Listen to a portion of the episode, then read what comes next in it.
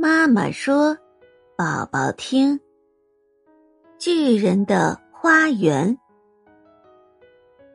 巨人有一个花园，里面长满了奇花异草，孩子们最喜欢去里面玩耍。可是，巨人不允许任何人接近他的花园。巨人把花园用高高的围墙拦住了，孩子们。再也不能偷偷进去玩了，只好在外面偷偷的观望。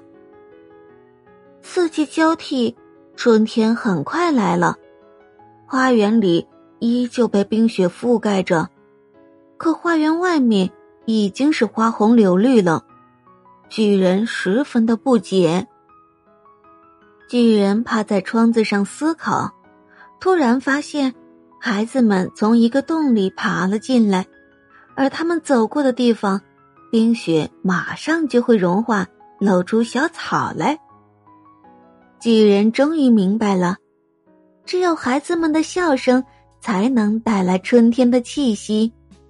他把围墙拆了，再也不阻挡孩子们去他的花园玩了。